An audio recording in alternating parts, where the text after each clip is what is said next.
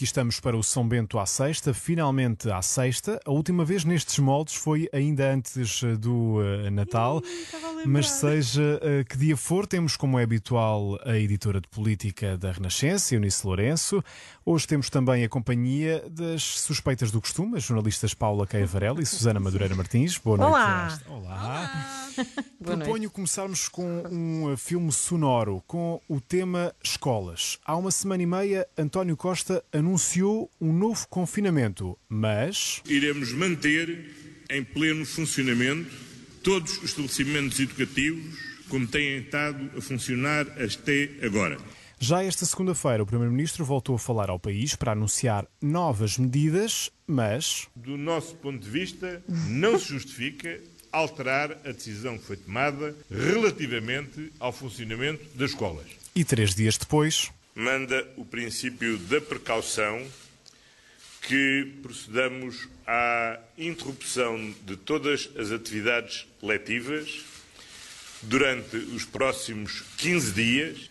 Mas falta acrescentar uma personagem a este filme, Marcelo Rebelo de Sousa, que à Renascença e ao Jornal Público dizia: As escolas, eu não vi a razão com aquilo que eu vi. Uh, mas aí também a maioria esmagadora dos partidos inclinava-se para a abertura. E já esta quinta-feira, ainda antes do anúncio do Primeiro-Ministro, Marcelo já tinha mudado de opinião. Uh, atendendo à evolução dos factos, uh, parece ter toda a razão ponderar-se fechar todas as escolas. Fim da história. E hoje não houve aulas. Começo por perguntar, uh, Eunice, o que é que aconteceu afinal? Realçar também que António Costa sempre disse que podia voltar para trás, mas num espaço tão curto, não sei o que é que aconteceu. O que aconteceu foi aquilo que uh, um entrevistado desta semana da Renascença explicou muito bem.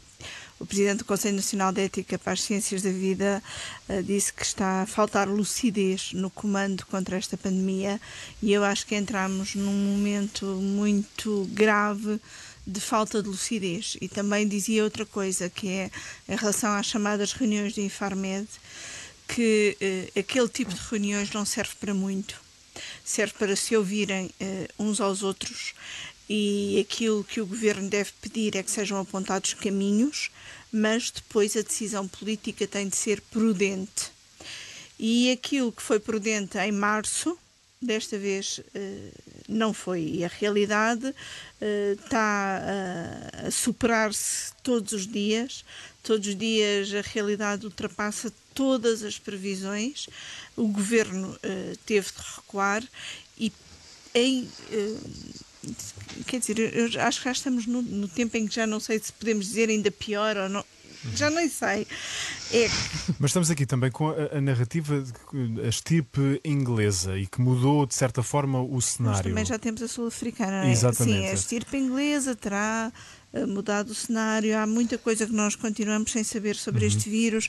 Ainda hoje o primeiro-ministro britânico disse que afinal a estirpe inglesa pode não só ser mais, mais contagiosa, como também mais letal, mas o que também houve aqui nesta situação é que não estávamos preparados para voltar a fechar as escolas e estamos a ter umas férias escolares porque o mesmo Primeiro-Ministro que a 9 de Abril disse no Palácio da Ajuda, eu estava lá, que iríamos começar o ano letivo com meios digitais para todos os alunos, também disse esta semana no Parlamento que não conseguiram. E, e é esse o problema, não é, Paulo é Varela? O que é que achas em relação a, a esta... Acho esta... Que a achas... Uhum.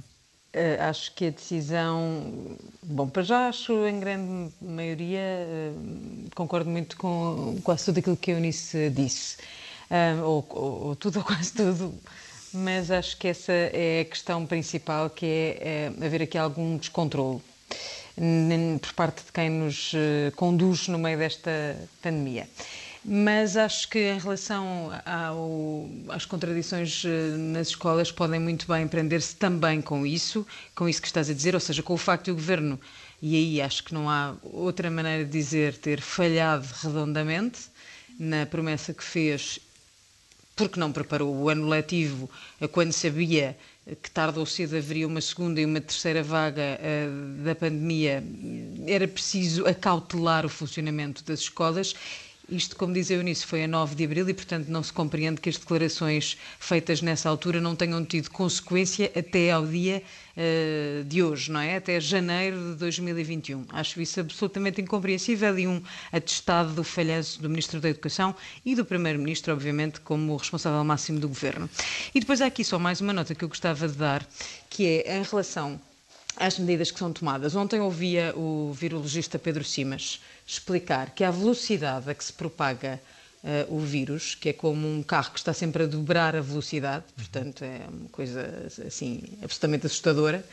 Um, ehm, quando se tomam medidas, as medidas já não são adequadas para o momento em que são tomadas, na medida em que não conseguem dar resposta à velocidade a que o vírus se propaga. Por e, isso... portanto, o que ele sugeriu foi que tínhamos de fazer como a Alemanha fez, que é um, ehm, tomar medidas atempadamente, quando percebemos que os números começam a subir, eh, tomar medidas mais drásticas, para assim sim podermos eh, tentar conter a velocidade a que o vírus se espalha na comunidade. Acho que isto também uma, foi uma coisa que eu achei muito interessante uh, de perceber e que também explica, em grande medida, um, ehm, porque é que estamos aqui, aparentemente, sempre a correr, um, salvo seja atrás do prejuízo. Atrás do prejuízo, e por isso mesmo. Caso, é um, sim, sendo que o prejuízo neste caso são vidas, não é? E, portanto... Exatamente. E por isso mesmo pergunto, Susana, perdemos aqui uma semana.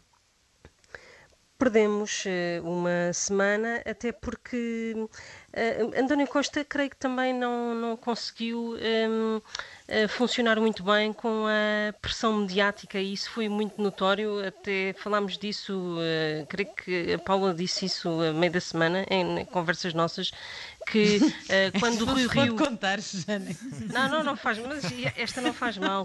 Quando o Rui Rio uh, uh, veio a público fazer aquela conferência de imprensa dizendo que as escolas tinham mesmo de fechar e avisando, sobretudo, que até agora o PSD tinha tido aquele sentido de Estado e estava a dar a mão, tem estado a dar a mão ao governo, creio que também isso aí criou na, uma situação em, no Primeiro-Ministro de que deixou de ter uh, algum respaldo até para futuro.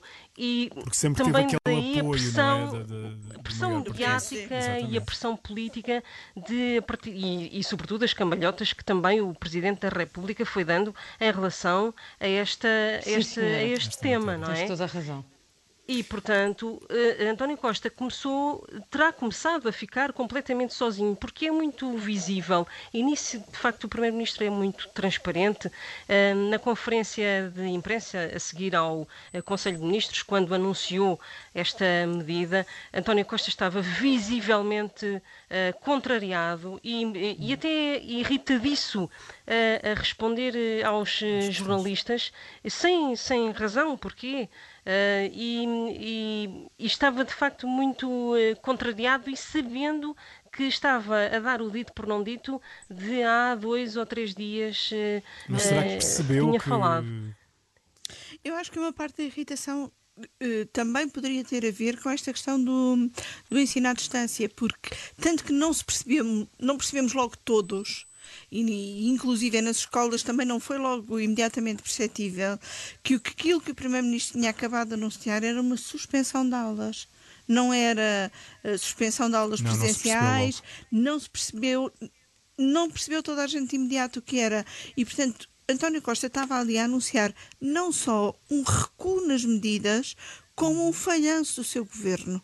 Sim. E eu acho que isso para ele é, é ainda pior. Sim, sim, Daí estar tão irritado Ai, como a Susana, a Susana Madureira Martins dizia. Vamos olhar para as presidenciais. Daqui a poucos minutos termina a campanha, uma campanha feita e em pandemia. no dia de reflexão, essa grande instituição. Por isso, a partir, a partir da meia-noite não podemos falar de presidenciais, apesar de... Um, Só podemos pensar, não podemos falar. Votado, eu até já votei. Como, como é? Exato, é isso que eu também... Sim, e no sábado passado não houve não houve dia de reflexão. Como é que certo? foste capaz de votar sem dia de reflexão? Não sei, não refleti. Olha, agora olha. Ordem, ordem na sala. Vamos lá aqui analisar cada candidato. Podemos fazê-lo por ordem alfabética. Comecemos eh, por eh, Ana Gomes.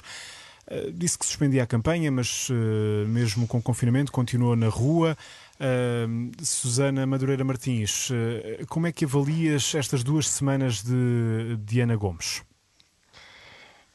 Eh, Ana Gomes tentou fazer o papel dela completamente isolada, sem, sem tropas praticamente, sem o, o, o Partido Socialista a dar-lhe apoio e tentou fazer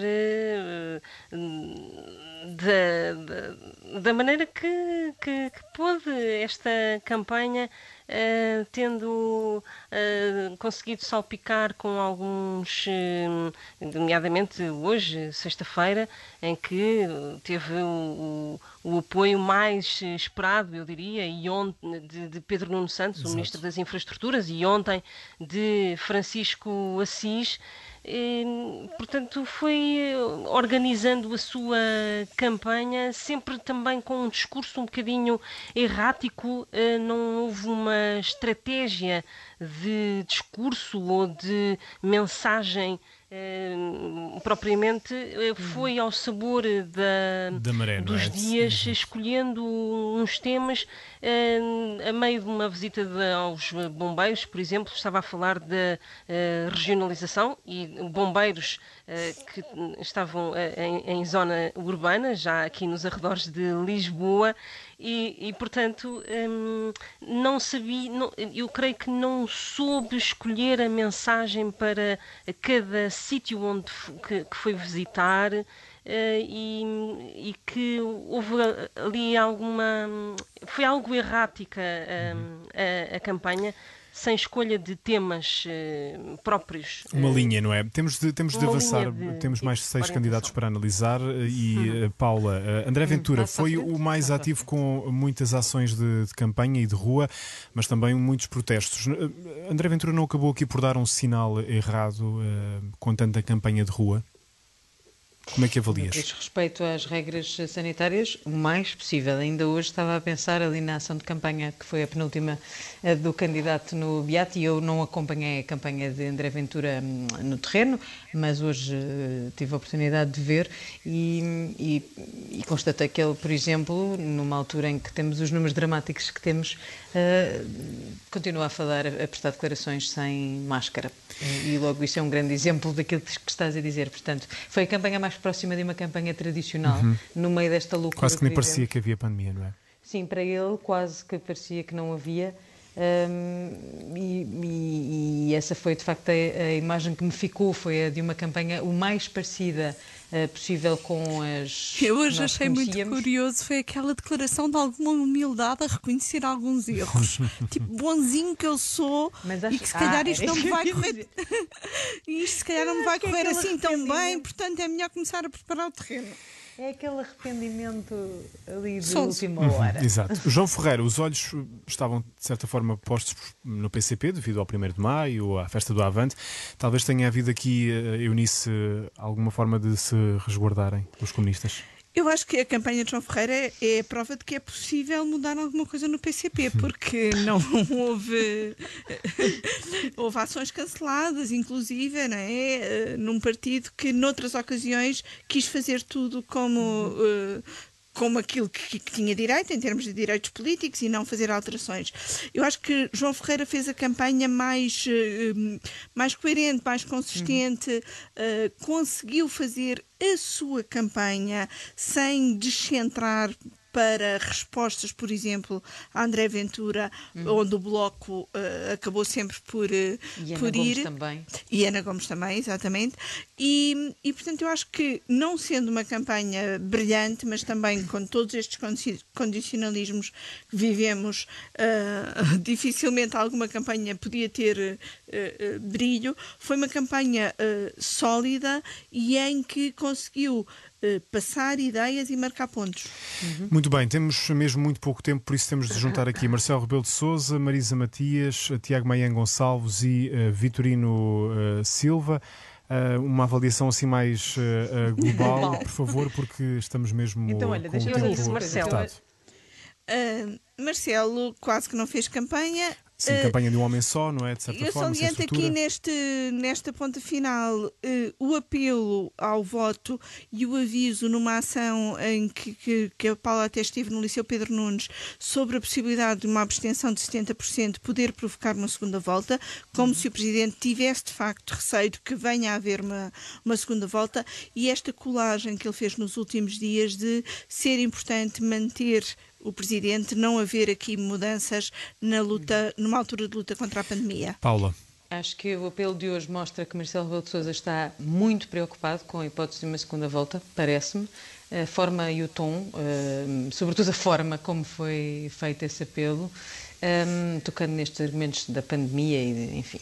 Um, acho que o candidato, o candidato de surpresa para mim é Tiago Maia Gonçalves, porque fez uma campanha em crescendo, acho que aprendeu muito depressa onde é que estavam os erros, uhum. foi muito igual a si próprio, foi muito, é, ele explica-se muito bem e eu acho que as pessoas eh, perceberam uh, ao que é que ele vinha e o que é que ele defende. E acho que isso foi bom. Susana, já, já. Só para acabar, sim, Marisa sim, sim, Matias, acho que foi a candidata que esteve mais longe de si própria, muito apagada. Exatamente, ia perguntar exatamente à Susana sobre a Marisa Matias parece que esteve mais preocupada em atacar André Ventura. Eh, talvez a, a estratégia não sido Sim, a mais certa? Uh, o que é que de resto, uh, creio que no início desta semana falámos exatamente, exatamente. disso. Exatamente. que Marisa Matias e André Ventura alimentaram-se um ao outro, escolhendo atacar-se mutuamente e uh, creio que uh, de nenhuma maneira Marisa Matias está uh, na mesma forma em que esteve há cinco anos, em que arrancou um re resultado bastante razo razoável e, e, creio que ter